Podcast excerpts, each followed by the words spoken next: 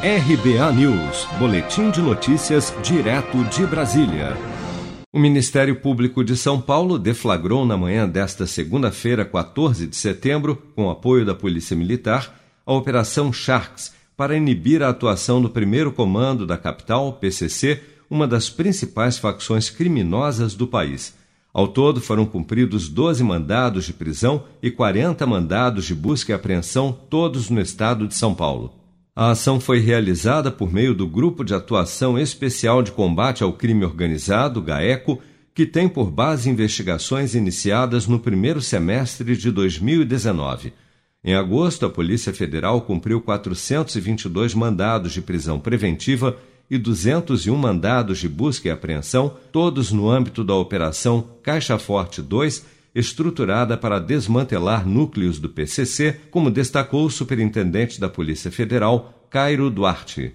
É a maior operação de combate a facções criminosas é, da história da Polícia Federal. É, isso mostra a importância desse trabalho de hoje, que são é, mais de 600 mandados cumpridos nessa data. Em nota, o Ministério Público de São Paulo informou que a apuração focaliza, sobretudo, atividades dos primeiros escalões da facção. No total foram identificados 21 suspeitos, alguns já detidos. Até o momento, descobriu-se que os integrantes do PCC movimentam mais de 100 milhões de reais por ano com o tráfico de drogas e quantias arrecadadas de membros do grupo criminoso.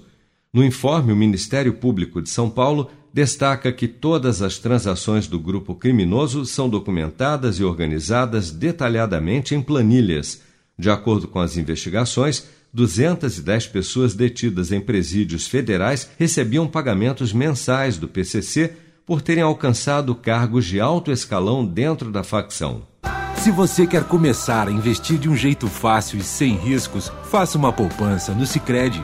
As pequenas economias do seu dia a dia vão se transformar na segurança do presente e do futuro. Separe um valor todos os meses e invista em você. Poupe com o Sicredi, pois gente que coopera cresce. Com produção de Bárbara Couto, de Brasília, Flávio Carpes.